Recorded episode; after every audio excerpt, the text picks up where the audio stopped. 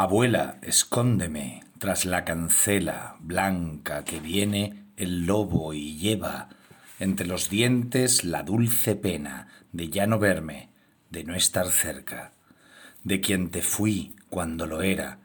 Abuela, escóndeme, abuela, cierra, como de niño, abuela, abuela, que no entre nadie tras de la puerta donde nací, que nadie vea dónde perdimos entre la lenta nieve del tiempo, la luz aquella. Aún tengo miedo, hoy que no queda nada de entonces, solo pavesas, blancas cenizas, negras mareas, bajo las playas de mi inocencia. Venid a mí, noches despiertas, cuando bajaba agua a mi mesa, papá de noche, papá que vela días lejanos tras la cancela, que viene el lobo, el lobo abuela, a nuestra casa. Mamá regresa al pie del hórreo entre la niebla. Abuela vuelve, que el lobo acecha y estoy a solas, y soy a medias, y viene el frío, su nieve lenta, y no sé cómo, y no se muera, lo que más quiero, lo que más quieras. ¿Cómo decirlo? Como la fiera y el lobo siempre y cuando, abuela, te fuiste, dime, ¿y qué contestas? Y cuando yo, si ya no espera aquel refugio tras la cancela, si el lobo ronda, si sigue afuera, si dónde yo, tú dónde, abuela. Bienvenidos a Radio Beades. Eso ha sido Buena Vista de Rodrigo Olay dedicado a su abuela Gelina, de su último libro Vieja Escuela, publicado en la colección Adonais y por un Accessit del, del 2020. Y de este libro lo único que diré es que es más Olay que nunca. ¿Y qué significa más Olay que nunca? Pues la poesía de Rodrigo Olay para mí es una mezcla mmm, eh, curiosa, intensa, entre una erudición y un culturalismo filológico, mm, que yo creo que muchas veces es autoparódico, que tiene cierta guasa, que realmente es poesía de lo cotidiano. Lo que pasa es que lo cotidiano en él no es ir en autobús a trabajar a una fábrica, sino mm, comentar y leer notas a pie de página y estudiar y dejarse las pestañas en libros. Con lo cual creo que es más autobiografismo que un culturalismo per se cosa que le pasaba también, bueno, le pasa también a Miguel Dors, digo le pasaba porque ya está jubilado de, profesor, y que es algo más autobiográfico que culturalista eh, en sí mismo. Pues una intensa mezcla entre lo culturalista, eh, nunca pedante, o cuando parece pedante es porque hay cierta ternura de la, de la autoparodia, y un sentimentalismo de una ternura a veces limítrofe con lo, con lo ingenuo, pero que al mezclarse estos dos elementos forman esta peculiar combinación, este cóctel que llamaríamos, bueno, así lo llamaría Luis Alberto de Cuenca, refinado cóctel, ¿no? que llamamos la poesía de Rodrigo Olay. Eh, y en este libro está de manera muy extrema ambos, ambos aspectos. No quiero enrollarme mucho porque prefiero recitar más. Y ya hicimos un episodio de Rodrigo Olay para que ustedes tengan una, un panorama de este libro. Disculpen que voy a estornudar.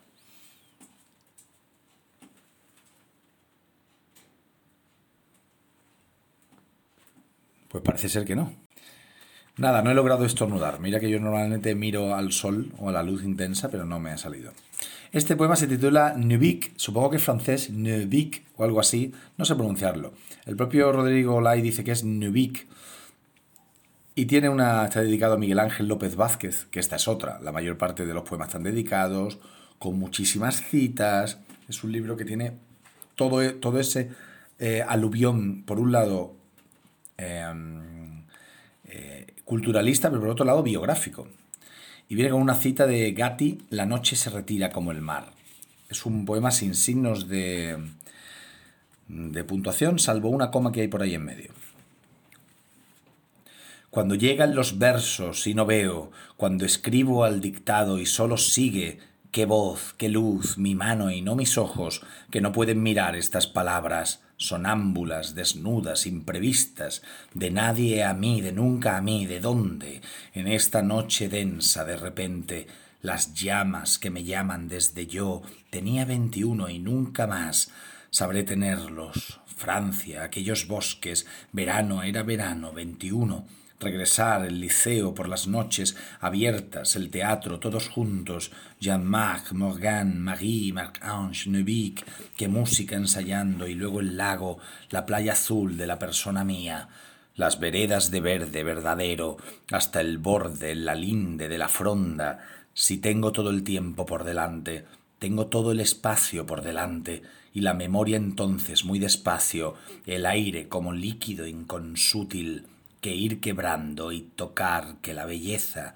es la fulguración incombustible, natural de las cosas naturales, y el instinto en la piel casi de mayo, tu roja suavidad adolescente, te quería en kilómetros de niebla, esperando la noche se retira como el mar en agosto sin tus pasos, la lluvia haciendo lentos mis cabellos, las ventanas abiertas a poniente, aquel oro brillando en las canciones, su silbo solo por la selva suave, superior al silencio, como un río, atraviesa el laurel, tiembla en el fuego, y en la tarde violenta como boca, en la boca mirándote a través, aunque nunca regrese, aunque haya muerto, juro que amé la vida y que me amaba.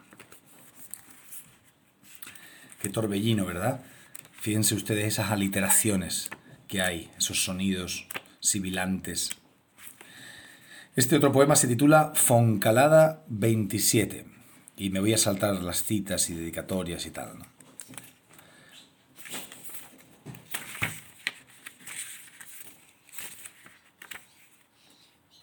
El fuego humedecido de una hoja brillante que pacientemente cae sin sonido revela la reciente llegada del otoño y tú has venido. Ya barre el aire airado las ramas desvestidas, cavilosas, trayendo con su helado tosido tormentosas nubes que velan el adelantado atardecer. Es hora de las noches de estudio reposadas, de la lluvia que aflora, de castañas asadas y de lápices nuevos, de la aurora, que nos llama tardía tras entregarnos no rompidos sueños que son nuestros de día. Son los dones pequeños que esta vida al fin juntos nos confía. Podemos paladear como un nuevo regalo apetecido el lento pasear de amigos bienvenidos con los que dulcemente conversar los sábados de cine, que vuelva el chocolate espeso, amargo, querer que el sol decline, porque se extienda el largo cielo lunar, y aunque el calor termine, saber siempre, saber temperar nuestro tálamo a la lumbre de la piel y beber la alegría y costumbre de amar hasta morir, amanecer. La música extremada del año se hace hoguera y nos convida noviembre a la mirada atenta y encendida del bermejo paisaje, llamarada, de crujidos rojizos y amarillo y naranja y ocre y verde y reflejos cobrizos hasta que la luz pierde la luz y se oscurecen los terrizos. Las aceras mojadas, las nevadas vistiendo las alturas, tus manos enguantadas, las estrellas más puras del año, y a su hora las pausadas, fiestas del alimento, propicio porque nunca es placer tanto comer como en momento de frío, ni aun hay canto comparable al aullido gris del viento. Cuando ya guarecidos, en casa, en nuestra casa, rodeados de libros bien queridos, abiertos y anotados, entreoímos sus rayos y rugidos. Y en nuestro calendario el color marzo joven como mosto, las brumas de brumario, la lasitud de agosto, el ciclo exacto que te vivo diario. Contemplarte me ciega, en 2020 primavera tarda, pero nunca se niega a quien cree y la aguarda, y es como tú tan suave cuando llega. En los días peores cuando sangraba el mundo alrededor entre aciagos fragores, los dos velamos por el austro que recuerda los amores, porque tú eres verano, porque por ti crucé la cuarentena, y no hay segundo vano, sonrisa de mi pena, cuando atravieso el tiempo de tu mano. Eres tú quien me salva, dime dónde la guardas, dime dónde, en qué destello malva de memoria se esconde, porque viene de ti la luz del alba.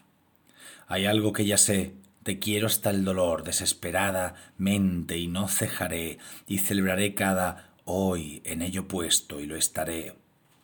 Por eso anoche cuando me tendí en tu regazo lentamente, fue garabateando el silencio en la mente, los versos que ahora aquí voy tanteando. Esto siento crecer, que contigo sé ser lo que me admira, que sabré componer mi vida lira a lira, la que tengo y por ti quiero tener. Bueno, un poema muy largo, utilizando la falsilla de la, de la lira, de, ese tipo de estrofa que se utiliza en, en, el final del Renacimiento, comienzo del Barroco en España, que utilizan Garcilaso y Fray Luis de León y San Juan de la Cruz. Y sin embargo, como os decía, una mezcla de intimidad extrema y em, ternura y erudición. Para terminar con una sonrisa y con, una, y con la humildad de, de, reírse de uno mismo un poco, este breve poema, acusado por los críticos literarios de, en efecto, otra cita de González, dedicado a Julio Rodríguez. Que si Borges, que Dors Gotas, de Juaristi, que se injerto de Carnero o Luis Alberto, que si Piquero o si Botas, que si hoy tocan los Machado y callo, aunque no he acabado. Lo habéis dicho hasta el sopor. Venga formas, venga temas, y el dolor, en mis poemas, solo es mío lo peor. Gracias por escuchar.